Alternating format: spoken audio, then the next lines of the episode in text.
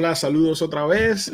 Aquí estamos para continuar nuestro podcast de esta semana. Empezamos el último podcast, un episodio que se llama Matrimonio desastroso. Y hoy vamos a continuar con Matrimonio desastroso para hablar de la, ya no de la raíz, de la profundidad del problema, sino de algunas cosas que están más en la superficie, la manifestación de esas cosas que están en la raíz. Así es. La vez pasada estuvimos hablando de, aquello que no se ve, pero que al final del día afecta toda la superficie. Y estuvimos hablando de los matrimonios que tienen una falta de propósito. Y cuando mencionamos la palabra propósito, no es el propósito de tener un negocio juntos o el propósito de tener hijos juntos. Estamos hablando del propósito que Dios le dio al matrimonio y estuvimos hablando de cuán importante es entender que Dios usa el matrimonio para ilustrar la relación de Cristo con la iglesia y entender también que Dios usa el matrimonio, esa unión del hombre y de la mujer para ah, propagar eh, la imagen de Él sobre toda la tierra, su gloria y su conocimiento sobre toda la tierra. Hablamos del carácter también, que es algo de lo que no se habla mucho, preferimos hablar de del sexo o el romanticismo o el dinero, pero ¿qué tal el carácter? El carácter que no ha sido formado o, en el que no trabajamos, que está lleno de pecado, lleno de debilidades, eh, lleno de, de situaciones con las que necesitamos trabajar y cómo esto afecta el matrimonio. Y bueno, nos quedamos en un punto que no pudimos eh, conversar con ustedes, pero por donde vamos a empezar hoy y lo teníamos puesto como parte de la raíz. Yo creo que sigue siendo parte de la raíz, aunque hoy vamos a estar enfocándonos más en la superficie, pero es específicamente la actitud de egoísmo. Así es. Y antes de pasar al egoísmo, solamente quiero recordar que nos hemos basado en el pasaje de Efesios capítulo 5, comenzando del verso 15 en adelante, y que nos hemos propuesto sinceramente no hablar de nuestras opiniones, aunque eso es inevitable, porque mucho de lo que van a escuchar, por supuesto, que es nuestra perspectiva, nuestra opinión. Y nuestra experiencia. Y usted es más eh, que responsable, en primer lugar, por tener su propia, eh, su propia visión del asunto y de indagar y de ser eh, responsable por llegar a una conclusión que funcione para usted y para su esposa, esposo o para futura esposo, futuro esposo. Si nos estás escuchando y eres una persona soltera, me encantaría que más personas solteras escuchen estos, eh, estos episodios que estamos grabando sobre el matrimonio, porque me parece que les va a ser de mucha bendición. Pero llegamos a la conclusión de que los problemas matrimoniales en realidad se basan, número uno, en la falta de propósito y número dos, que los problemas matrimoniales no son problemas matrimoniales, son problemas de carácter eh, no formado o mal formado. Y una de las manifestaciones más evidentes, y vamos a estar viendo cinco manifestaciones evidentes del matrimonio desastroso, ¿ok? Pudieran ser 15, 20, 35, 40. podemos escoger todo tipo de cosas, pero quizás las que vamos a escoger, las que hemos escogido, estas cinco, funcionan como una sombrilla que ampara un cierto grupo de eh, acciones, de reacciones, de dinámicas en la familia, en la casa, funcionan como una sombrilla que, que ampara y que se manifiesta en un montón de otras cosas. Entonces, vamos a hablar de estas. Digamos que son los cinco mayores detonantes de desastre o de problema. Pudiéramos decirlo. Y también porque hay muchas otras cosas, pero fueron estos cinco los que hemos escogido. Y hemos usado el ejemplo, o el ejemplo, no hemos escogido la palabra desastroso para hacerlo más llamativo. y, y, porque definitivamente por algún motivo uno se inclina a, bueno, deja ver qué es esto de matrimonio desastroso, pero todo lo que estamos diciendo se aplica a lo opuesto.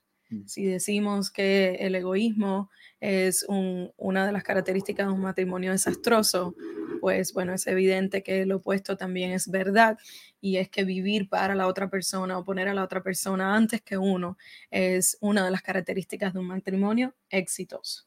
Correcto, so arrancamos con el egoísmo. Yes. Y me pediste eh, fuera del aire que te dejara arrancar con el egoísmo. Alguien por ahí, eh, una hermana feminista, eh, nos escribió diciendo que en el último episodio yo hablé demasiado, así que hoy voy a cederle todo el tiempo a mi amada esposa y así es como vamos a empezar hablando de egoísmo, yo sacrificándome por ti. Yo siendo egoísta. No, no, es cierto, no es cierto. No, lo que pasa es que cuando conversamos... Bueno, me, emocioné, el último episodio, me emocioné. confieso que me emocioné, confieso que prediqué y casi que pido la ofrenda casi. Pero es justo, es justo y está bien que sea así, porque de nuevo hay muchas voces sonando, pero ninguna voz va a tener tanto poder transformador como la voz de la palabra de Dios. Mm. Y en el último episodio yo sé que quizás no es lo que estaban esperando en cuanto a que no era quizás tan divertido o tan de tanta confesión personal de mí y o de tantas historias de nuestra experiencia, pero definitivamente tomamos un poco más de tiempo en exponer la palabra de Dios con respecto al matrimonio. Y yo creo que si eso puede convertirse en una revelación, en, en una venda caída de los ojos de muchas personas, yo creo que puede transformar muchísimo los matrimonios, como ha transformado nuestro matrimonio. Porque repito algo que Misa dijo en el episodio pasado, nuestro matrimonio fue un matrimonio desastroso. Nuestro matrimonio yo creo que representó muchas de estas características por mucho tiempo mm. y hoy estábamos orando y decíamos, Señor, qué bueno si pudiéramos eh, ver y saber de personas que están viviendo el milagro del matrimonio y, y la bendición tan grande que es, así como nosotros lo hemos vivido, porque nosotros hemos visto un milagro en nuestro matrimonio de muchas maneras. Pero sí, es justo, eh, dedicamos mucho tiempo a la palabra de Dios y está bien y ese es el objetivo. Pero la razón por la que le pedí a mis hablar del egocentrismo en esta ocasión eh, o empezar yo hablando del egocentrismo es porque recordé cuando llegué aquí a los Estados Unidos hace muchos años atrás que veía muchos programas sobre bodas y veía un programa que quizás muchas mujeres que me están escuchando se sienten relacionadas o lo recuerdan que es eh, Say Yes to the Dress, dile sí al vestido, veía otro que eran cuatro bodas y entonces había unas votaciones y se escogía cuál era la mejor boda, veía otros de planificaciones de bodas, me encantan esos programas bien femeninos sobre bodas, etcétera. Pero en el primer minuto del programa, bien rapidito porque no es el centro del programa, siempre ponen la muchacha siempre habla de su ah, prometido y ella siempre dice el nombre del prometido, cuántos años hace que se conocen, cómo se conocieron y suelta una, dos frases eh, de por qué él es la persona con que se quiere casar. Y 99% de las veces las frases tenían mm. que ver con qué era lo que esa persona, qué beneficio su prometido tenía para la vida de ella. Él me hace sentir bien, él me, me, acepta como yo soy, él me concede todo lo que yo le pido, él es todo lo que yo necesito, yo, yo, yo, yo, yo. Y cuando yo miraba estos programas, me llenaba de compasión, me llenaba de compasión eh, pensando, claro, que hay un elemento personal en todo esto eh, es, eh, ok, yo también vivo en este mundo, yo también me beneficio de misa, yo también busco mi felicidad al estar con Él, yo también busco sentirme amada, yo también busco tener experiencias espectaculares juntos, pero me pregunto, ¿será que alguien puede mencionar a la otra persona en, en el sentido de qué puedo yo aportarle a la otra persona? ¿Cómo puedo yo acompañar a la otra persona en su viaje? En, la jornada de vida que esa persona va a tener, en el plan de Dios para esa persona, en, lo que, en el llamado de Dios para esa persona. ¿Cómo yo puedo ser de bendición? ¿Cómo yo puedo servir? ¿Cómo yo puedo aportar? Me pregunto si cuando pensamos en el matrimonio pensamos en qué nos aporta a nosotros, en qué nos bendice a nosotros, en qué nos beneficia a nosotros, o si será que nos ilusiona y nos apasiona la idea de ser el compañero de aventura del otro. Yo personalmente me apasiona mucho la idea de poder ser la compañera de aventuras tuya. Suena bien, sigue, sigue, sigue hablando. a pesar de que eso me ha me ha, a ver, ¿cómo digo esto lo más honroso posible? Me ha puesto en situaciones. me ha puesto en situaciones bien, sí, me ha llevado, eh, o sea, ha retado mucho mi personalidad. Mi personalidad es más tranquila, más segura eh, y Misa me reta, pero, pero disfruto tanto. ¿Tú estás diciendo que mi personalidad es insegura? No, pero es más retante. Para los que nos conocen saben que es mucho más retante. Pero eh, ya se me, se me, perdió el hilo. Ok, me emociona. y esto, sí, exacto, pero quiero, quiero usar la palabra me, me emociona y me apasiona y me interesa. Quiero usar esos tres verbos me, emociona, me apasiona y, me interesa tanto conocer qué Dios quiere para mí, cuál es mi llamado, cuáles son mis talentos, cuáles son mis dones, o cómo puedo servir yo a Dios y cuál es mi lugar en este mundo y cuál es mi lugar en la, en la misión de Dios. Tanto como qué tiene Dios para este hombre y cómo yo puedo ser parte de eso y cómo yo puedo sentarme en primera fila y no solamente ser una espectadora, sino también ayudarlo y escribir su historia y, al final del día escribir la historia de los dos juntos, porque cualquier logro de misa es un logro mío, cualquier caída de misa es también una caída mía. Eh, cualquier cosa. Y cualquier cosa en donde yo vea la mano de Dios en su vida, yo siento que yo soy parte de eso también, así como Él lo es parte de mi vida. Entonces, el egocentrismo yo creo que afecta mucho. Es imposible compenetrarse y ser uno cuando yo estoy hablando para mi lado y tú estás hablando para tu lado. Es una cuestión bien lógica. De hecho, si estás trabajando en un team de un centro de trabajo, en un equipo y estás tratando de hacer equipo con otras personas, eh, eh, necesitan cooperar, necesitan pensar en el otro, necesitan alar al que se quedó atrás, necesitan empujar al que se quedó sin ánimo, necesitan celebrar y aplaudir al que va más adelante, necesitan quitarse para dejar que el otro brille en algún punto de, la vida donde así sea eh, necesario. Y en ese sentido fue que le dije a Misa, déjame hablar de egoísmo, no porque tenga una, una gran cosa que enseñar, como porque me trajo el recuerdo de todas esas jovencitas pagando miles y miles y miles de dólares en, en bodas y hablando de sus parejas desde una manera tan egocéntrica y me pregunto, wow, cuando toda esa nube, cuando esa persona deje de satisfacerlas, cuando esa persona deje de, de, de, de hacerlas reír o no sé, cuando venga Cuando su verdadera identidad aflore. Cuando, o una crisis, cuando una crisis que desbalancea a los dos. Saque lo peor de esa persona. Ya lo que esa persona, en lo que ella puso su mirada, que es una autosatisfacción, va, va a ser dañado por la realidad. y no solo eso, sino el hecho, vuelvo y repito, llevarlo todavía más allá. ¿Será que puede haber placer, gozo, satisfacción, alegría, eh, emoción en acompañar a otro? Yo no tengo que, que, que todo el tiempo pensar en mí en ese sentido. Lo hacemos con nuestros hijos nuestros hijos empiezan a desarrollarse quizás en el deporte o en la música, o, de pronto como nos pasó a nosotros la semana pasada, que nuestra hija danzó por primera vez para el Señor.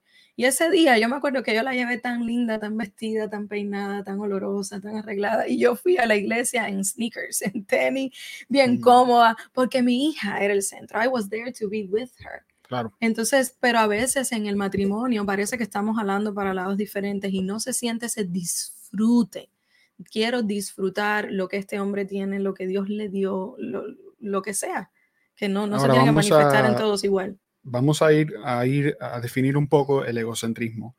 Y vamos a utilizar igual algún pasaje bíblico que nos dé, nos dé una perspectiva, eh, una perspectiva divina en cuanto al egoísmo. Primero tenemos que reconocer que todos, todos los que estamos viendo este episodio y los que estamos grabándolo, eh, todos tenemos una medida de egoísmo o de egocentrismo. Acá la palabra clave no es tanto egoísmo, sino egocentrismo. Y quiero definirlo así, es pensar en mí y en mi bienestar, pensar en mis intereses, en mi comodidad, en mi apreciación, en mi amor propio, más que en la persona eh, en el cónyuge o en cualquier otra persona. Como estamos hablando de matrimonio desastroso, esto va a enfocarse específicamente al matrimonio. Pero recuerden que hablamos del propósito del matrimonio y que el propósito del matrimonio, en primer lugar, era eh, básicamente eh, servir como, como eh, la, frase que utilizamos, las, ilustrar. Ilustrar o que básicamente el matrimonio, el propósito fundamental Hablamos de dos cosas. Ayúdame aquí porque de pronto me he, quedado, me, he quedado en blanco. Para los que no lo saben, nosotros grabamos muy tarde en la noche porque tenemos tres niños y tenemos que esperar a que los tres niños se duerman y por lo general después es que hacemos el setup, nos ya, maquillamos. Ya me regresó, ya me regresó. nos, conectamos, la semana pasada hablamos del propósito del matrimonio en relación con eh, la imagen de Dios. Y si volvemos a esa definición o a ese concepto y pensamos en un Dios trino, un Dios comunitario, un Dios que le interesa a la comunidad, entonces tenemos que comprender que los seres humanos en general fueron creados para vivir en comunidad. En el pensamiento del oeste, del occidente, tenemos esta tendencia a vernos como individuos, independientemente de los grupos étnicos o de los grupos sociales o de las familias en las que nos encontremos. Nosotros defendemos nuestra identidad individual y somos en ese sentido, tendemos a ser individualistas y a rechazar. un poco eh, la identidad de grupo o la identidad familiar. Sin embargo, Dios nos creó a su imagen y Él es un Dios trino, Él es un Dios comunitario, repito, y el matrimonio está diseñado para ser la unidad, eh, la unidad más pura en algún sentido de la palabra, la unión más pura dentro de, dentro de, todos los seres humanos. No, hay, no existe, lo que estoy diciendo es que no existe una unión, un vínculo más poderoso que el vínculo matrimonial. Por eso el Señor no dice en su palabra que eh, no te separarás de tu iglesia o de tu pastor. Eh, obviamente se entiende que tenemos que tener una unidad especial con la iglesia, con los hermanos de la iglesia, con los pastores. Pero la frase tiene un peso más grande cuando habla del matrimonio. El Señor dice, lo que Dios unió, ningún hombre se atreva a separarlo. Quiere decir que Dios nos ha regalado el matrimonio para practicar la misma unidad que vive en la eh, que se vive en la Trinidad. Y en ese sentido, el egoísmo entonces es lo contrario o afecta radicalmente esa, esa unidad matrimonial, porque el egoísmo nos propone una vida donde nosotros somos el centro, donde la felicidad es el centro. Entonces, cuando tú te metes en el matrimonio en búsqueda de felicidad, eso es una receta para para la infelicidad más que para la felicidad. Y entonces el egoísmo se manifiesta de estas dos maneras. Se manifiesta o en una persona orgullosa o se manifiesta en una persona conmiserativa. Ambos están buscando la lo que necesitan en sí mismos. ¿okay? También se manifiesta de otras, de otras maneras. Una aclaración nada más. El orgullo busca la atención por demás. O sea, quiero que me miren porque yo soy el mejor o yo soy el centro. La conmiseración busca la atención por menos. Es como, no me prestan atención. Nadie, se, ocupa de mí, Tú nunca me atiendes. Tú nunca me, me, preparas una comida que me gusta. Nunca me esperas cuando llego del trabajo. en casa el que prepara la comida, eh, o sea, en casa, déjame aclarar esto, la que cocina soy yo, pero la que, el que prepara las comidas espectaculares y ricas es el mismo. Y el orgullo se manifiesta para no irnos a la comida particular, porque eh, a esta hora le empieza a entrar hambre uno. Pero el orgullo se manifestaría entonces de la, de la forma en que no te necesito, eh, yo puedo pensar por mí, solo, no tengo que consultarte lo que estoy pensando o haciendo. Eh, en fin, también el egocentrismo se manifiesta de otras, de otras formas, se manifiesta por la falta de apreciación a la otra persona. En la relación de la Trinidad hay una apreciación especial mutua entre los miembros. Ellos se aprecian y se manifiestan esa apreciación. En la unidad trinitaria hay un intercambio de protagonismo a través de la historia, ¿cierto? Y eso siempre me encanta, me fascina ver cómo el protagonismo de la divinidad va cambiando en el Antiguo Testamento, Dios el Padre, en el Nuevo Testamento o en el periodo donde Jesucristo estuvo en la tierra, Cristo era el centro de, de vamos a decir así, de la atención pero Cristo estaba dependiendo del Padre, dependiendo del Espíritu Santo. Ahora es la era del Espíritu No, Santo. y dice esta frase, es necesario que yo me vaya. Ujú, para Ah, que lindo. el Espíritu se, Para que se el quede Espíritu y el. Espíritu va a ser, Wow. un- va a tener un rol y una manifestación también que apunta hacia Jesucristo, que apunta Ujú. hacia el Padre, pero el Espíritu Santo va a venir a impartir incluso cosas que Jesucristo mismo se reservó para el Espíritu Santo, para el tiempo donde, donde Pero a la vez recuerda todas las palabras de Jesucristo porque dice que él nos iba a recordar las palabras de Jesús. Es, es, es espectacular. Ellos cada uno hacen lo suyo, Y pero hay una todos inter- se honran entre sí. Exacto, y hay una interdependencia, Ujú, hay un, un ceder ujú. de, eh, vamos a llamarla así, la autoridad. Hay una búsqueda de la gloria ajena y de la apreciación ajena y no mía. Entonces, basado en todo eso, el matrimonio está supuesto a ser, matrimonio está supuesto a ser un ejercicio de entrega, de autosacrificio. Si tú buscas casarte para tu propia felicidad, estás pensando en el matrimonio de manera equivocada. El matrimonio está supuesto a ser un autosacrificio para el bienestar, la salud. Y la felicidad. Sí, claro, claro que sí, pero una vez más, no hay promesas sobre la felicidad. Hay promesas sobre el bienestar, hay promesas sobre incluso el bienestar eterno para ambos cónyuges. Sí, pero no que- hay promesa para la felicidad porque es algo demasiado trivial y algo que es, es prácticamente inevitable. Cuando la Biblia nos manda, nos Y es dice, subjetivo también, porque lo que te puede hacer feliz a ti no es lo que me hace feliz a mí. Al final, el único que ¿Y puede es hacer feliz es ¿y Jesucristo. qué es la felicidad? La felicidad para una persona que está en el desierto y no tiene agua, la felicidad es un pomo de agua. La felicidad para una persona que no está teniendo relaciones sexuales es tener relaciones sexuales. So, la felicidad es muy subjetiva, como dice Yane. Pero lo que sí hay una promesa es la promesa de una vida abundante.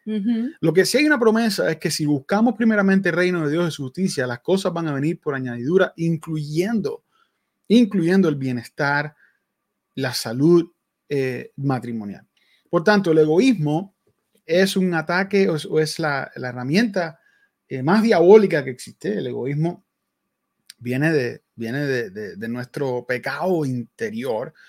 Y no estamos hablando, ninguna de estas cinco cosas que vamos a hablar son, eh, son que discuten mucho, las parejas discuten mucho, que las parejas ven mucha, mucho, mucha televisión, mucho teléfono, que las parejas, no sé, que la mujer no, no cocina en la casa, no lava, eh, que el hombre llega tarde del trabajo. No vamos a hablar de cosas como esas porque, una vez más, dije que es, el egoísmo, por ejemplo, genera un montón de actitudes diferentes y entonces tú eres el responsable de ahora sentarte y hacer una pequeña lista cómo se manifiesta mi egocentrismo en el matrimonio.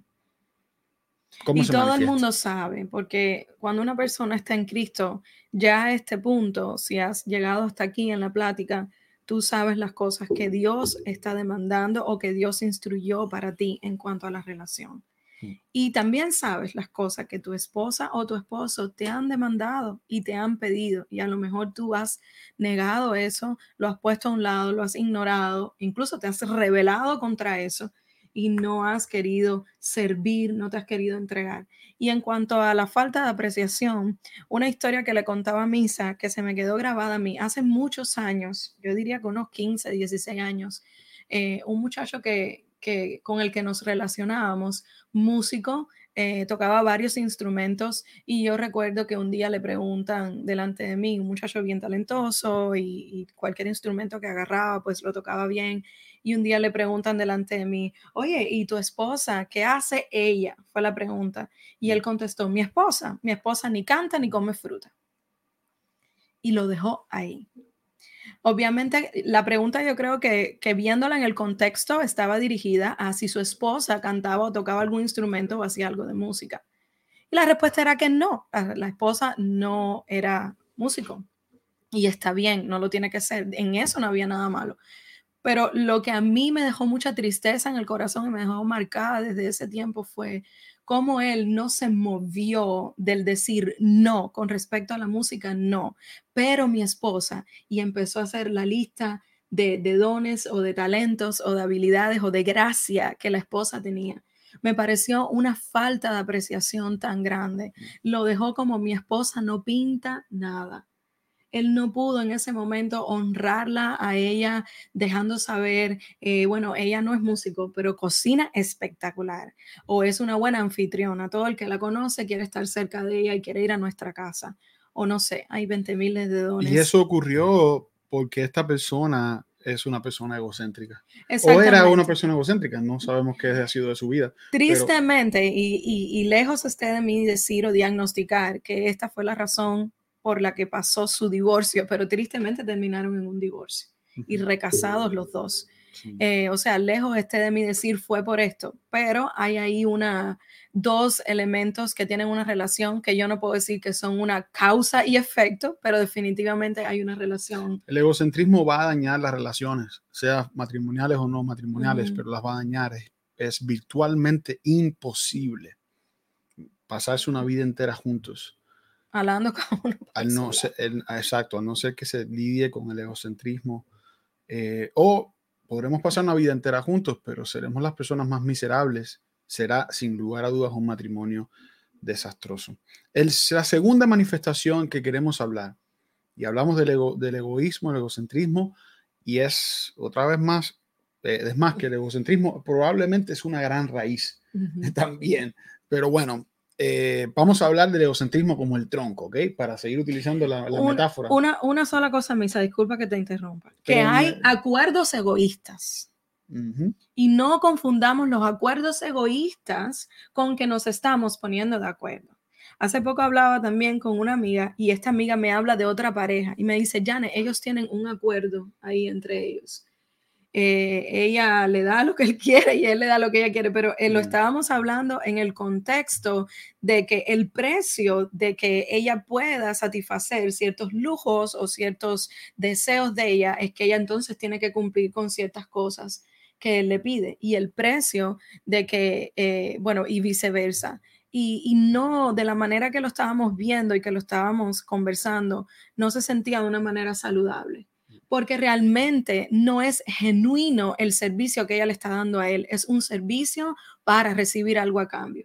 Y no es genuino el servicio que él está dando a ella, es un servicio para recibir algo a cambio. Lo que pasa es que se han puesto de acuerdo en cada uno eh, satisfacer sus ah, egoísmos ¿Dónde tú te das cuenta que no es genuino? En el momento que uno de los, de los dos rompe con eso. En el momento que ella falló y no pudo darle aquello, que entonces él tampoco le da aquello que ella quiere. Y en el momento que, entonces ahí tú te das cuenta, oh, espérate, esto no era tal acuerdo. A veces se hacen sin un acuerdo, pero tú sabes que lo estás haciendo para recibir algo a cambio. Es un ciclo eh, que no es sano, que no es sano y es como una danza que no es entendiste lo que dije ahora mismo, o sea, hay momentos donde yo yo he hecho esto contigo sin que tú lo sepas y eso se llama manipulación, no se llama amor.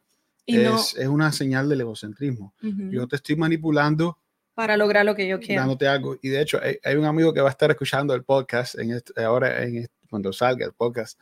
Eh, que me comentó que queremos ir el sábado en la mañana, bien temprano, a hacer algo, y él me dijo que iba a darle a su esposa eh, una extra medida de su lenguaje de amor para así poderse escapar conmigo en la mañana eh, para hacerlo. Y es gracioso porque yo le dije, bueno, el lenguaje de mi esposa es el tiempo, así que voy a dedicarle bastante tiempo en estos dos días que queda para, para que me para que no todo esté bien cuando salgamos de sábado a la mañana. Y él me dijo, ah, bueno, pues el lenguaje de amor de la mía es el servicio. Así que esta noche limpio los dos baños, hago toda la ropa. Yo dije, bueno, ya yo sé qué amigo es. Ojalá, ojalá fuera tan fácil para mí. Déjame solamente decir esto nada más. Estaba diciendo que, hay, que para completar la idea, que es, es, es egoísta, tiene una motivación egoísta, todo ese tipo de servicio, porque lo que no este que puse fue un chiste, ¿no? Eh, pero el servicio donde yo para manipular después, yo doy cierta cantidad de algo o doy un dinero a mi esposa para que se vaya a comprar algo, pero después me estoy, yo sé que lo estoy haciendo porque me quiero comprar algo el doble de caro por el otro lado. Entonces tenemos que identificar todas esas raíces egoístas. La Biblia enseña en Efesios capítulo 5, como hemos eh, venido leyendo, La Biblia enseña claramente que el hombre tiene que amar a su esposa como Cristo amó a la iglesia y se entregó por ella. Esa es, esa es la calidad de amor que el Señor espera que tengamos en el matrimonio. Es una entrega. Y Pablo dice en Primera de Corintios que el amor no hace nada por sí mismo, que el amor todo lo cree, todo lo espera, todo lo entrega, todo, lo, sacrifica. No lleva récord de las cosas eh, malas. Por tanto, el amor da lo que se necesita, no lo que la otra persona necesariamente quiere o lo que tú quieres. Esto es una regla de vida. Para nosotros amarnos para toda la vida tenemos que ser lo suficientemente maduros como para darnos lo que ambos necesitamos. No siempre lo que yo demando de Jan es lo que ella tiene que darme. Y no siempre lo que ella demanda de mí es lo que yo tengo que darle. No siempre lo que ella espera de mí es lo que yo tengo que darle. A veces me toca darle una dosis de algo que es incómodo, pero que es necesario para ella. O a veces me toca a mí autosacrificarme para darle cosas que no me nacen, que no, que no quiero. Y entonces aquí es donde se nos cruzan los cables y pensamos que porque algo no nos nace no es amor, o que porque algo no nos nace es hipocresía. Bueno, déjame decirte algo, a nosotros no nos nacen un montón de cosas.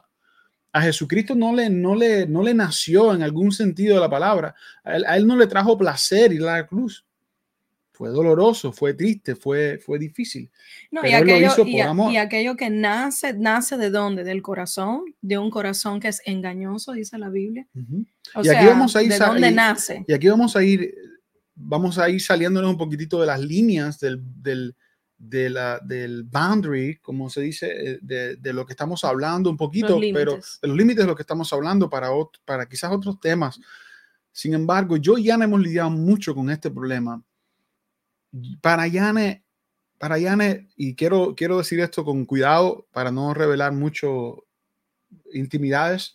Sin embargo, para ella es importante que yo haga las cosas porque me nacen. Ella tiende a valorar más. O sea, que yo no las tenga que pedir. Exacto. Ella, ella tiende a valorar más cuando yo hago las cosas por inspiración propia sin que ella las pida. Sin embargo, no hay más valor realmente cuando algo nace de mí personalmente o cuando ella me lo pide y yo lo hago con gusto. El, tema es que yo lo estoy haciendo con gusto. El tema es que me estás dando la oportunidad de, de autosacrificarme. Y en ese sentido tenemos que aprender a comunicarnos más y, vamos a hablar de eso también. Pero... No, y he descubierto orgullo en la actitud de yo quiero que te nazca a ti, no quiero tener que pedírtelo.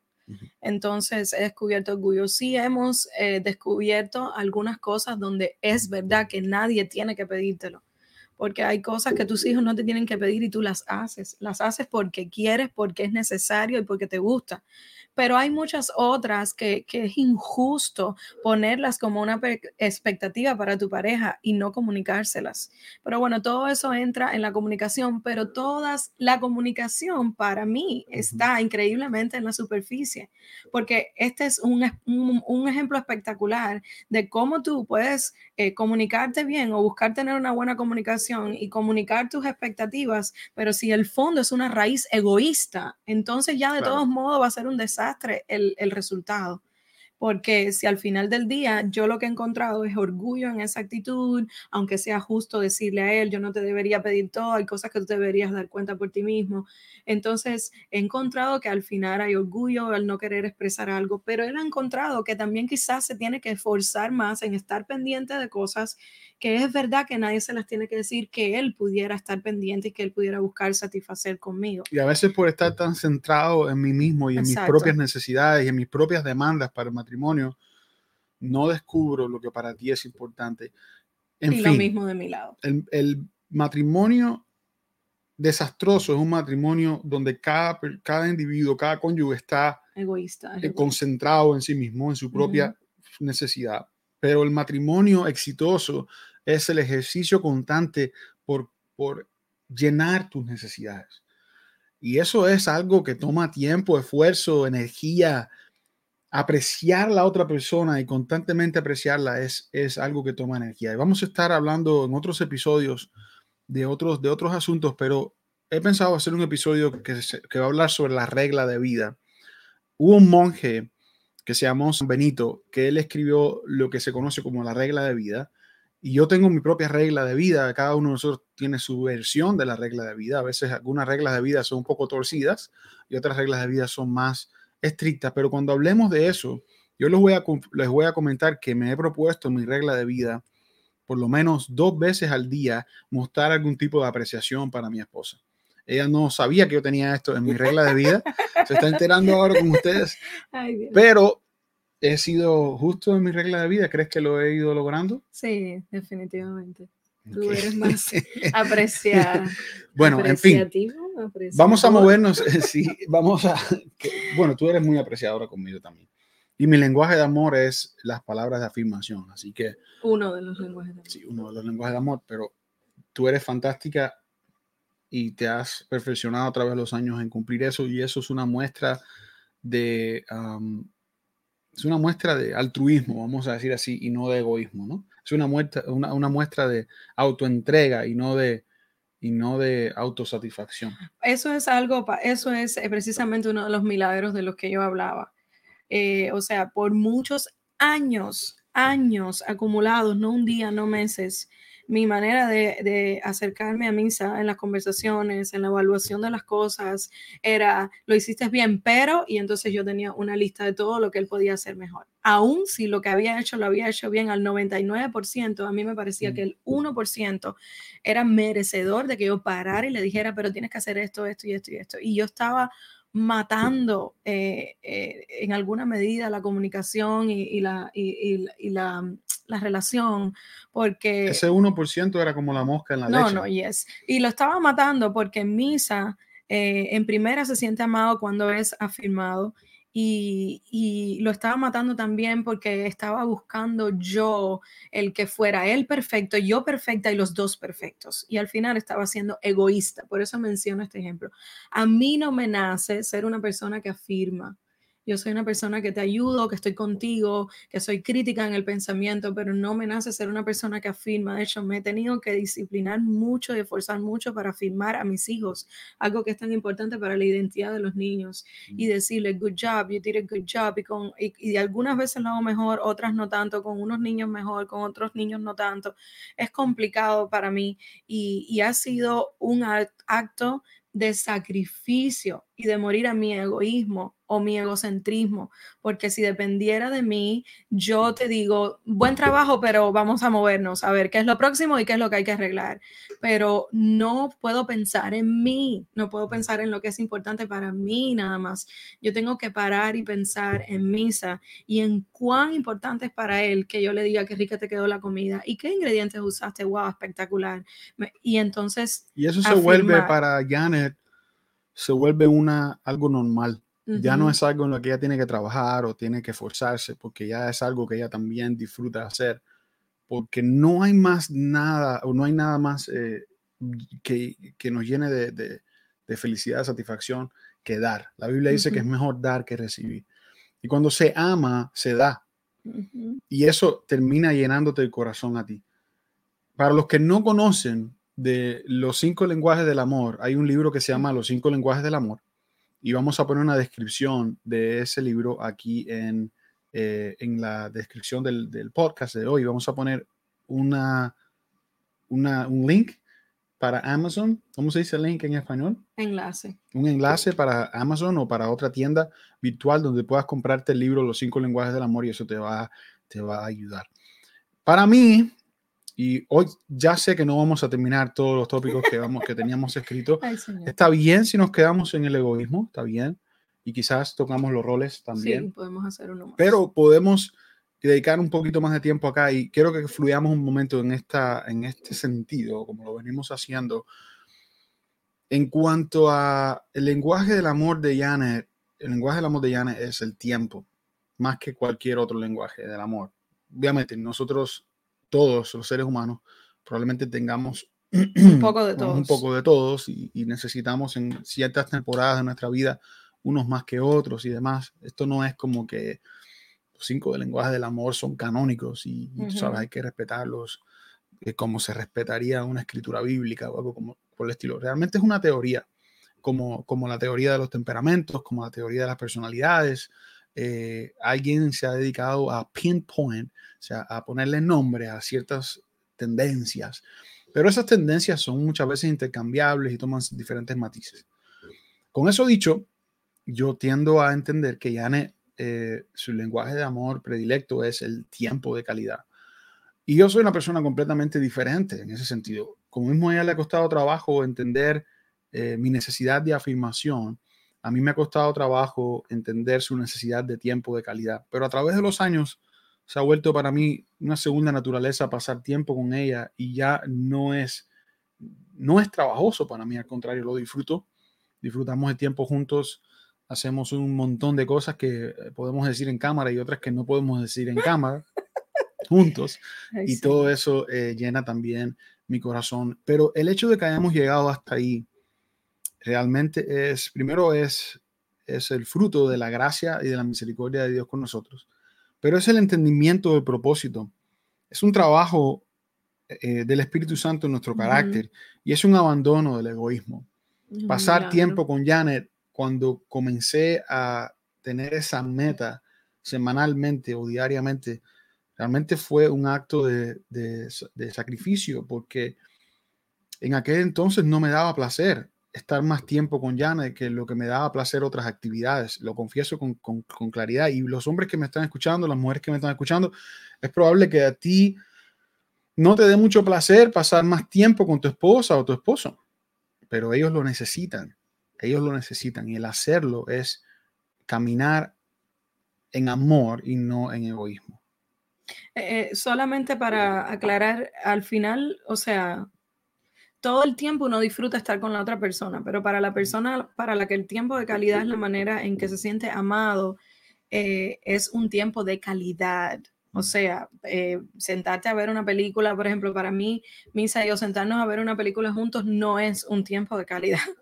Porque honestamente en primera yo me quedo dormida. Yo intento, yo intento que el tiempo sea ir al cine porque me encanta el cine. Pero no, pero en primera yo me quedo dormida. Hemos ido dos veces al cine en 17 Ni nos miramos ni hablamos el centro de la película. Si está mala o yo no la entiendo, estoy protestando todo el tiempo. Si está muy buena, me pongo nerviosísima. Entonces en realidad es algo que claro, queda en la memoria. Estuve con él, prefiero mil veces ver una película con él que con cualquier otra persona pero en realidad eh, eh, lo, que, lo que lleva sacrificio es precisamente eso, que no es algo tan simple como, ay, vamos a ver una película juntos y ya, eh, estuvimos juntos y pasamos tiempo de calidad juntos. No, para mí tiene más que ver con conversar, básicamente con conversar, aunque uno lo haga caminando o en una cena, que uno salga o aquí en casa o de, de muchas maneras pero tiene que ver con hablar y que sea undivided attention, que no haya otra cosa que esté robando la atención que no sea solamente Misa y yo, que pueda ser algo profundo, que podamos...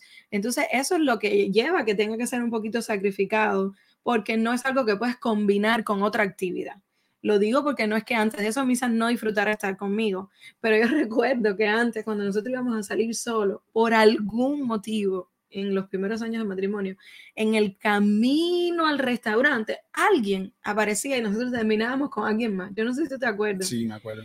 Eh, entonces era como que cuando ya yo creía que éramos él y yo solos en el camino, era, deja ver qué está haciendo Gerardito. Yo no sé si tú te acuerdas de eso. Deja ver qué está haciendo el fulano. ¿Qué estará haciendo no sé quién? Y fulano. Y era una manera de que él necesitaba más gente. Y eh, a lo mejor eso para él contaba como un tiempo conmigo, porque yo estaba en la misma mesa que los demás, pero para mí no contaba como un tiempo calidad, porque la atención no era toda para mí o para mí, para él juntos. Y, es bueno aclararlo porque es que eso es una necesidad real que las personas tienen. Probablemente esos episodios y unas cuantas otras cosas más eh, eran una manifestación de lo que psicológicamente hablando se llama eh, anorexia de intimidad.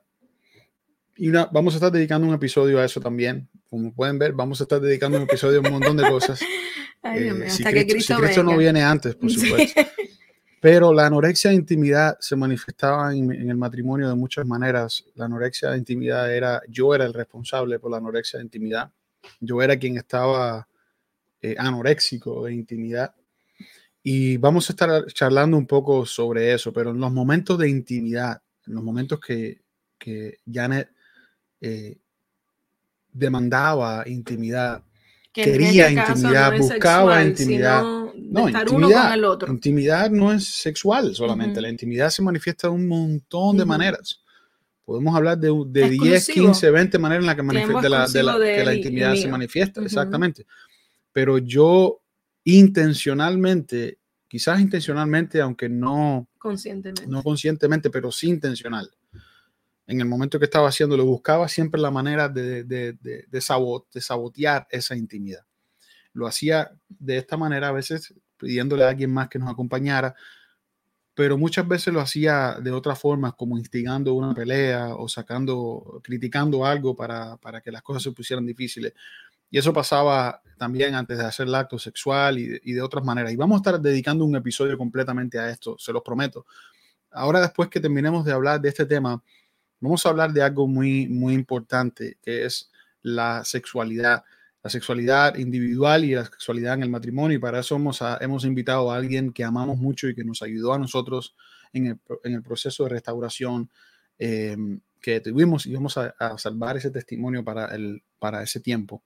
Pero después de eso vamos a hablar de esto porque va mano a mano con todos esos problemas. Pero bueno, volviendo acá a nuestro tema, hemos estado hablando de egoísmo, vamos a apurarnos, Jan, ¿qué tú crees que si nos ponemos de acuerdo en esto? Uh -huh. Vamos a ponernos de acuerdo para tratar de determinar lo que tenemos en nuestra, en nuestra okay. lista.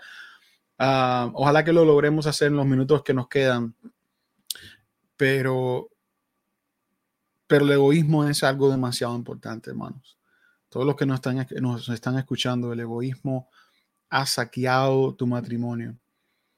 Y necesitamos comprometernos con el amor incondicional. El amor condicional pone condiciones el amor incondicional se entrega por completo. La segunda manifestación a la, a la lo que llamamos eh, en ese sentido la, a la superficie, ¿no? Uh -huh. Estamos en la superficie, la, está la raíz y está, están los frutos del árbol. Hablamos del egocentrismo como un fruto. Vamos a hablar ahora de la disfunción de los roles. Y aquí es otro tema donde hay mucho malentendido en cuanto a los roles. La palabra rol viene una palabra francesa que significa estar en control o significa estar liderando o estar en una posición de, eh, vamos a decirlo así, de llevar a cabo algo. Eso es un rol. La persona que está frente a esa comitiva de personas está, está llevando el rol de, de, lo que se, de lo que se lleva, ¿no? Y por supuesto, el pasaje que hemos venido hablando de Efesios capítulo 5 dice claramente que el hombre tiene un rol dentro del matrimonio y es el rol de la cabeza. Y la mujer tiene un rol dentro de ese matrimonio, ¿cierto? Y no es la cola, ¿verdad? Algunos dicen que la mujer es el cuello y que mueve al hombre para donde ella quiere. Tampoco es así. Realmente la, el rol de la cabeza, y no voy a meterme mucho tiempo en esto, entendemos que el hombre tiene un, un papel importantísimo dentro del matrimonio y eso lo vemos estadísticamente hablando. Cuando un hombre se convierte a Cristo, cuando un hombre está viviendo una vida en santidad, enfocada y espiritualmente creciente, su familia entera busca de Dios, su familia entera uh -huh. crece, porque Dios le ha dado al hombre en ese sentido autoridad. la autoridad uh -huh. para su familia, para su casa. Cuando hablo de autoridad, aquí no estoy hablando de control necesariamente. Uh -huh. Estoy hablando de que hay bendición especial cuando el hombre toma una posición de liderazgo en cuanto a la espiritualidad, de liderazgo en cuanto a las decisiones espirituales, en cuanto a las decisiones de destino, de propósito. Es el propósito de Dios que el hombre salvaguarde el propósito de su familia, pelee por eh, que el propósito de su familia se cumpla y que él sea el líder espiritual de su casa. Vivimos en una era donde las mujeres la mujer está siendo la líder en un montón de cosas en el mundo, incluyendo la líder espiritual de la mayoría de las casas cristianas. En la mayoría de las casas cristianas, la mujer es la líder espiritual. Uh -huh. Le pregunto a mi esposa en con sinceridad, ¿quién es el líder espiritual de nuestro hogar? El líder espiritual de nuestro hogar es, eres tú, es Misa. Lo que pasa que en acción, obviamente, como tenemos niños chiquitos, me toca a mí, digamos, eh, es la que leo la Biblia todos los días con los, ni con los niños, la que oro con los niños, la que, o sea, es, es, lo que es la acción, ¿no? Pero a mí me gusta decirle a los niños siempre, yo soy la maestra, pero papá es el principal. Y a mí me encanta, eh, por ejemplo, que cuando yo estoy dándole clase a los niños, Misa está en la oficina y, hay momentos que tienen que ver con ese liderazgo espiritual, como momentos de disciplina de los niños, cosas así. Misa se mete, se mete rápido y, siempre eh, eleva las cosas a otro nivel y, y, cubre toda esa parte que él estaba hablando. Eh, si yo soy la que me estoy saliendo del lugar, la que estoy gritando, la que estoy impaciente, eh, la que no estoy conduciendo la casa por donde nosotros queremos que la casa vaya, Misa cuida eso, Misa protege eso, él es como esa última sombrilla y él se mete y entonces ah, toma control del asunto también. Ah, cosas que hacemos, cosas espirituales que hacemos con los niños o decisiones que tomamos. Recuerdo un momento donde yo planifiqué que la niña tomara clases de esto y fuera parte del club de aquello y al niño había que pagarle esto y ser parte del club de lo otro y el deporte este y la niña entonces esta clase y, y, y un momento que él se sentó eh, recuerdo en especial con Abby, que yo la quería poner en clases de música, en clases de violín, pero en clases de danza también. Era como cuatro clases y había que pagarle a cuatro personas y había que salir de la ciudad 40 minutos lejos tres veces a la semana. Y un momento que él, me acuerdo que me dijo, ¿y por qué queremos hacer esto? ¿Cuál es el propósito con el que hacemos esto? Entonces, en ese sentido, y en decisiones más grandes como de servicio a Dios, movernos de un lugar a otro, llamado, misión, quién visita nuestra casa, quiénes son nuestras amistades, realmente Misa, tú estás tomando el rol principal, aunque de nuevo en el día a día pareciera que yo estoy más involucrada porque los niños eh, como si demandan eso de mí más en la práctica, pero sí, Misa está para liderando. para, hacer, para cumplir ese rol de cabeza, de liderazgo del hogar, ¿He tenido yo que abusar del control? No, realmente no. No, realmente no. Soy, soy alguien que, controla cómo tú dedicas tu tiempo, no. incluso el detalle de que tú le enseñas a nuestros hijos. No, definitivamente no. Y no eres controlador y tampoco eres manipulador. O sea, yo creo que hay dos maneras de ejercer el control. Una directamente cuando eres eh, autoritario y otra indirectamente cuando eres manipulador. Y al final es ese el control igual, pero lo haces de una manera solapada, indirecta, adornada. Y yo creo que no es así. Aún en las cosas con las que yo no estoy de acuerdo, yo creo que Misa, tú eres bastante gentle, ¿cómo se dice eso en español? Como delicado para esperar que yo pueda procesar esos asuntos con, con Dios. No, eh, hay una línea ahí muy linda que yo creo que, que, de todos los milagros que Dios ha hecho en nuestro matrimonio, ese es un milagro. Y es algo que toda la gloria es del Señor. Y hay una línea muy bonita donde Misa me reta a mí todo el tiempo porque si tú me dejas a mí, yo muero en la misma casa, haciendo las mismas cosas, acostándome a la misma hora. O sea, es impresionante cuán segura y rutinaria yo puedo ser. Entonces, Misa me reta a mí a vencer los temores, a moverme, a, soñar, a hacer esto mismo a, a, las 11 de la noche con muchísimo cansancio, a servir al Señor, a pensar diferente, a abrir la casa. Misa me reta y, y sí me siento retada, pero no me siento abusada ni me siento eh, invadida. O sea, él me, me, como que me empuja un poquito, pero da tiempo a que el Espíritu Santo pueda trabajar conmigo y a que yo me pueda montar en el barco eh, ya convencida también de, de, que es Dios el que nos está guiando a algo. Eh, es fantástico porque al mismo tiempo, si no fuera por él, yo me quedara siempre en el mismo lugar, pero al mismo tiempo, si no fuera por mí, misa fuera a mil millas por hora. Entonces yo creo que es algo donde hemos aprendido a ceder, pero en cuanto al control y en cuanto al rol, no, no tiene que ser autoritario ni manipulador para ser, eh, para cumplir el rol que Dios le manda al hombre de ser la cabeza de su hogar. Yo no siento que es así. No tienes que ser controlador ni tienes que ser manipulador. Y conozco el extremo, y conozco, eh, o sea, bastante de cerca. Y conozco, y conozco muy de cerca o sea, cómo luce esto de una manera eh, enferma y que no es sana. Pero por eso puedo decir que, no, puedo dar testimonio eh, que para ser una persona que cumple, un hombre que cumple con el rol del líder de su hogar, no es necesario que sea ni controlador ni manipulador. Pero quiero decir una cosa y probablemente ya no, pues no me deje hablar más en este podcast. Yes, yes, la gran pregunta es, ¿y cómo tú has logrado hacer eso sin ser un controlador y sin ser un manipulador? Y yo creo que la respuesta es que a la vez tú no eres tu última autoridad, sino que tú respondes a una autoridad que está por encima de ti. Y yo creo que, que y, y, tengo, conozco, voy a hablar con mucho cuidado, conozco muchas mujeres que ya han logrado eh, entender su rol de sometimiento a su marido. Perfecto, ya se están sometiendo. El marido es el, la cabeza del hogar, pero el marido no tiene cabeza. Mm. La autoridad termina en el marido. Entonces a veces parece hasta injusto. No, se han, se han sometido a hombres que no tienen que someterse. Pero bueno, no se tienen que someter a esos hombres, ni se deben someter a esos hombres, ni se pueden someter a esos hombres, porque ese sometimiento arriesga su propia espiritualidad, arriesga incluso su salud física. Pero, en el, pero si no llegáramos a un caso extremo de abuso, de mujeres que se han sometido a hombres que realmente son unos abusivos y no es sano que esas mujeres permanezcan en esa relación. Hombres buenos, hombres que pudiéramos decir, este es un hombre bueno, un hombre trabajador, provee para la casa, no anda tomando, eh, va a la iglesia todos los domingos, pero honestamente tampoco es un discípulo de Cristo. Ese es el nombre de este canal.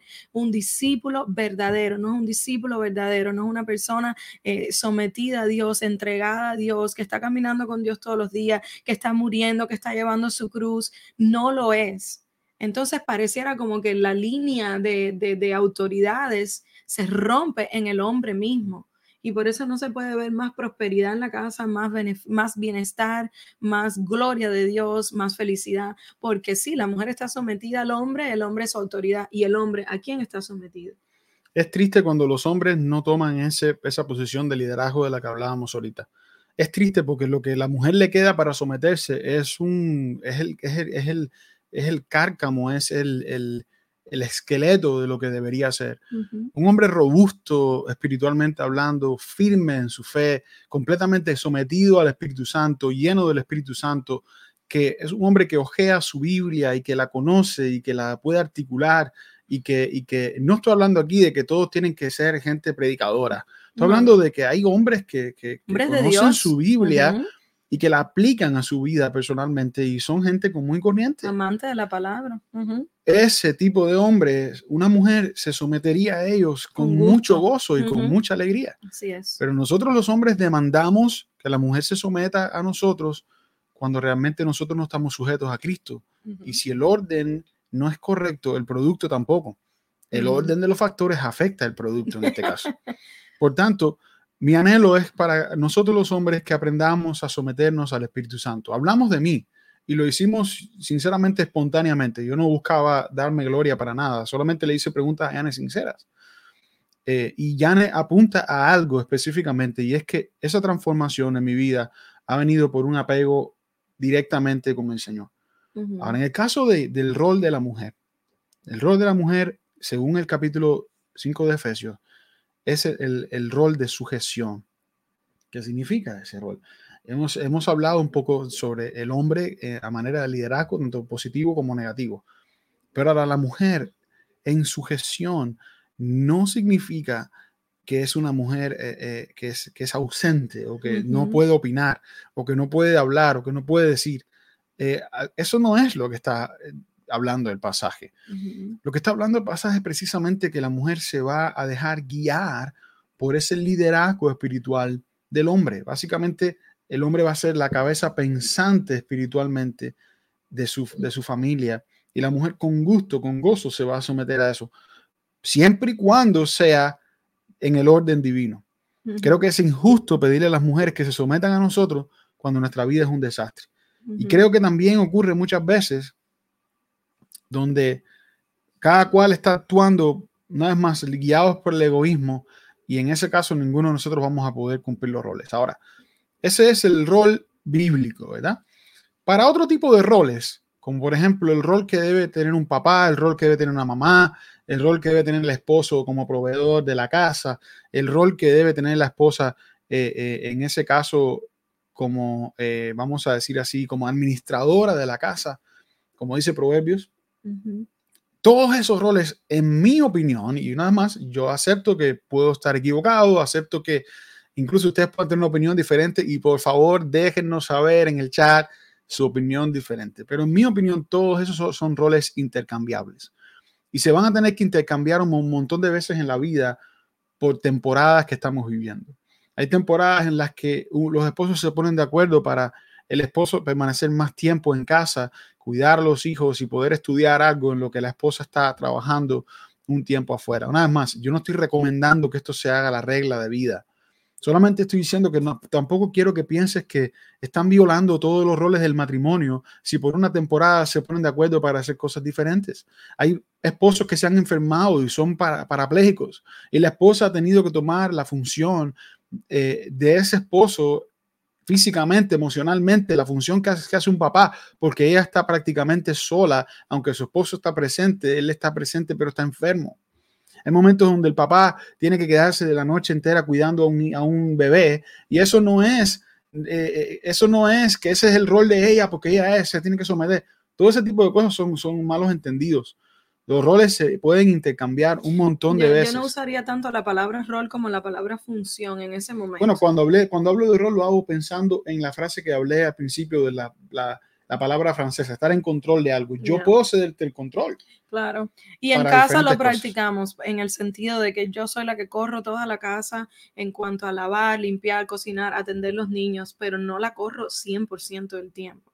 O sea, eh, hay muchas noches donde Misa atiende a unos niños y yo voy atendiendo a los otros eh, y lo hacemos precisamente para eh, ir en contra del egoísmo. ¿Por qué? Porque si los dos nos ponemos de acuerdo en, dividirnos para terminar la noche y, y, lo que es la hora de bañar, dar comida y acostarse, los dos terminamos al mismo tiempo. Incluso los dos podemos ganar un tiempo o de descanso o de calidad uno con el otro. Y eso precisamente eh, responde a lo que hablamos de una pareja que no es egoísta. Por eso es que las cosas de la superficie tienen tanto que ver con las cosas que son un poco más profundas eh, que hemos estado hablando.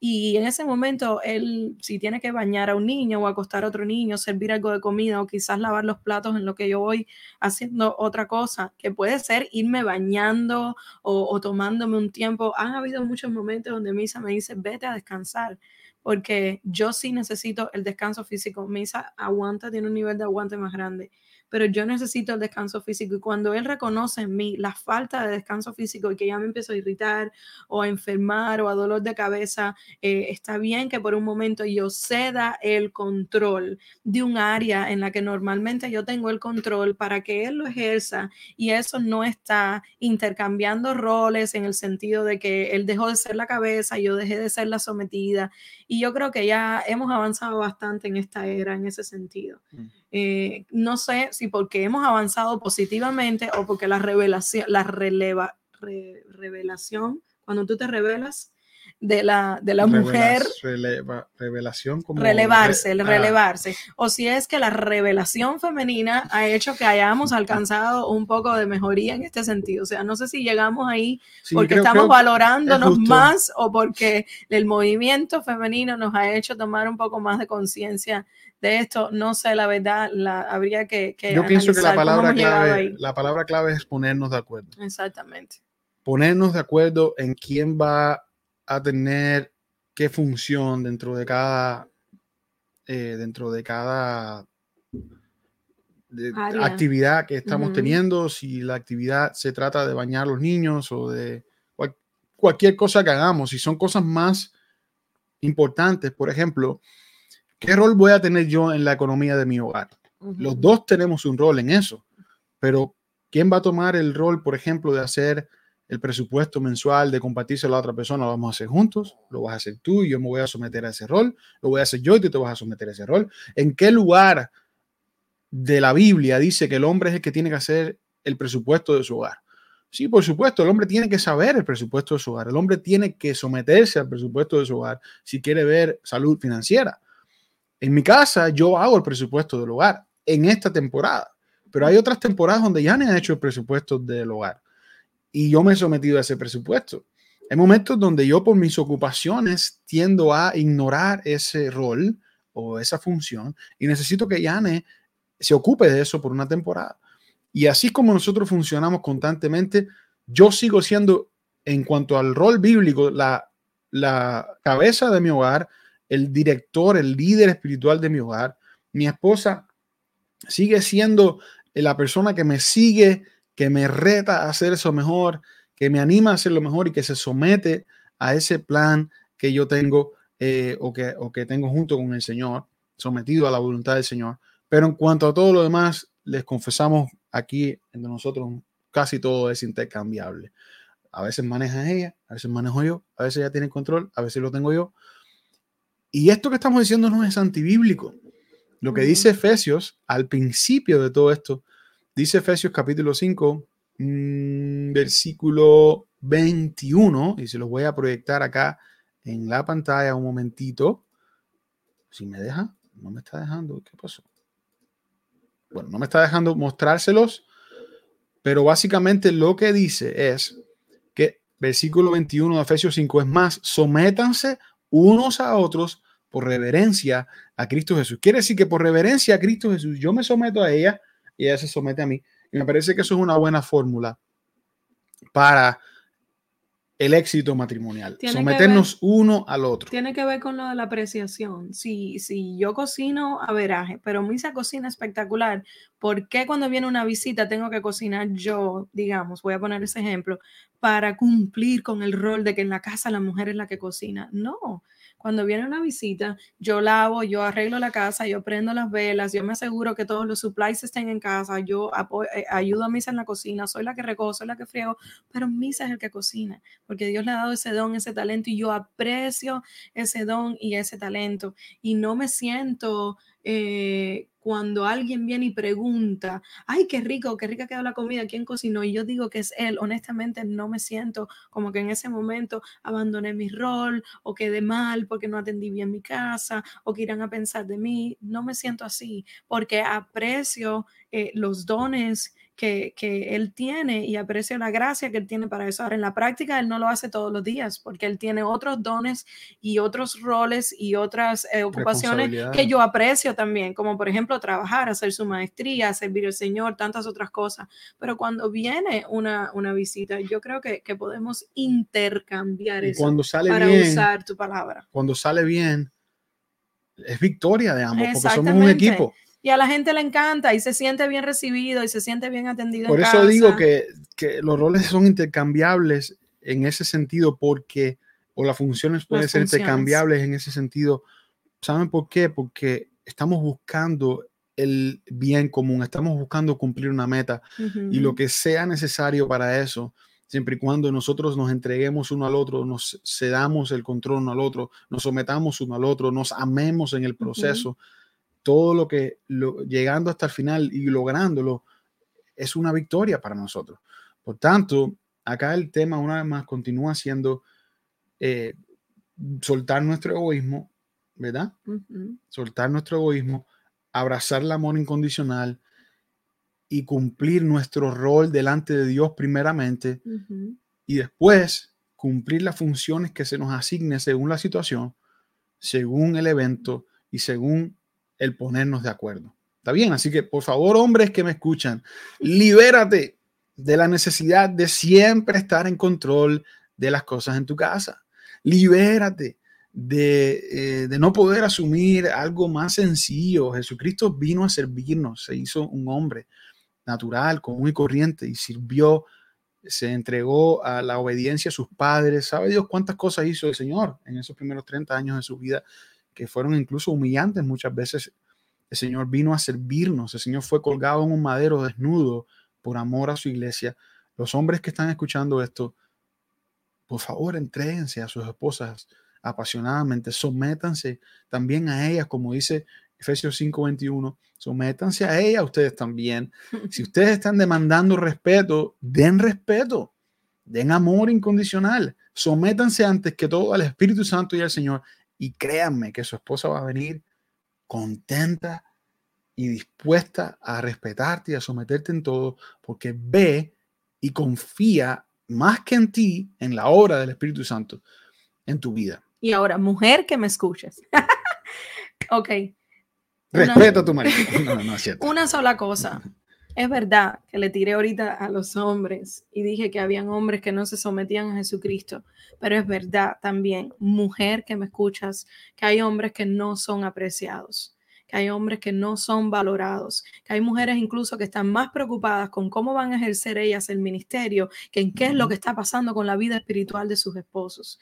Hay mujeres que no están orando lo suficiente por sus esposos. Hay mujeres que no están batallando, guerreando, que no están siendo pacientes, todo lo contrario, o están ya lanzadas, dejando atrás al esposo, o están sin lanzarse y sin hacer todas aquellas cosas que sueñan, pero amargadas, molestas y dando todo el tiempo complain, eh, ¿cómo se dice complain? Quejándose, quejándose, porque entonces el esposo no, eh, no es lo que ellas quieren que sean. No cumple su expectativa. Exacto, pero a lo mejor no se detienen, no hacen un trabajo paciente de, de, en estos días yo estoy en lo de la plantación y es impresionante, hay que tener una paciencia, hay semillas que se dan rapidísimo y crece una plantita, pero, pero por lo general la plantita más débil, hay semillas que, oye, le echo agua todos los días y cuando ya digo, no, esto no se va a dar, voy a botar esta tierra, necesito la tierra para otra cosa, sale una planta y hermosa, fuerte, sólida. Y yo creo que hay mujeres que no se han dado el tiempo de, de, estudiar, de apreciar, de valorar quién es tu esposo, que no le han preguntado ni siquiera al Espíritu Santo que qué quieres con este hombre, cuál es tu objetivo, tienes alguna palabra, incluso alguna, eh, no sé si es muy riesgoso decir profecía, pero, pero guardas tú. Yo veo mujeres que ganaron batallas con sus esposos y cuando cuentan sus testimonios cuentan de algo que Dios les prometió. Me mm. recuerdo mucho a Liliana y Jaime eh, eh, García, eh, que tienen un testimonio tan poderoso y cuando ella cuenta de los años de batalla, hace mucha mención a promesas que Dios le dio para la vida de su esposo y, cosas que Dios le mostró que iban a suceder, aunque en ese momento no se veían. Y aplaudo a Liliana porque cada vez que ella cuenta su testimonio está respaldado por horas y horas de oración, por diarios y diarios, o sea, como libretas de notas donde ella escribió todo lo que ella oró y todo lo que Dios le dijo. Entonces hay mujeres que no están haciendo este trabajo. Y, más bien están amargadas, molestas, dando quejas, reclamando, demandando, o ya se lanzaron hacer muchísimas cosas dejando a los hombres atrás porque no han querido apreciar, no han querido valorar, eh, no ni siquiera saben a veces qué, qué, qué, dones tiene el esposo. Mira, a lo mejor tu don es un don muy llamativo, no sé si, ay, vi algo raro aquí, no sé si ya estamos demorándonos mucho, pero voy a poner este último ejemplo y te prometo que... A lo mejor tu, tu don es muy llamativo en el sentido que es muy público y es de púlpito, y tu don es de predicar, vamos a suponer, ¿no? Y a lo mejor el don de tu esposo, tu esposo no es bueno hablando en el púlpito, ni siquiera sabe hablar bien, pero tiene una gracia con los viejitos y con los hombres tremenda. Pero a lo mejor tú estás muy enfocada en predicar, estoy poniendo un ejemplo opuesto y no conozco a nadie con este ejemplo. Estás muy enfocada en predicar en la plataforma en que Dios me llamó, en que Dios me dijo, en que el ministerio, en que el llamado, y nunca te has puesto un par de tenis y te has puesto una ropa cómoda y has preparado 40 sándwiches y le has dicho a tu esposo, hoy voy contigo para la parte abajo de un puente a repartir sándwiches. Y allí has visto a tu esposo operar en los talentos y los dones y las habilidades que Dios le dio, pero no lo has hecho porque estás muy concentrada en ti y todo esto resuena otra vez en el egocentrismo del que hemos estado hablando desde el principio y resuena otra vez en la falta de servicio o de amor incondicional que Misa ha estado mencionando tantas veces. Entonces sí, el hombre tiene que someterse a Dios, pero mujer, sométete al hombre tú también y no solo al hombre, sino al proceso de Dios para ese hombre. Va a ser glorioso que puedas ver el milagro de Dios en la vida de él. Va a ser Desgraciadamente no hay muchos hombres repartiendo sándwiches a los, a los ah, indigentes debajo de un puente y por tanto no hay muchas mujeres siguiendo a esos hombres. desgraciadamente hay muchas mujeres demandando lo que solamente un hombre espiritual puede dar, demandando cosas sobrenaturales de hombres guiados por la naturaleza humana.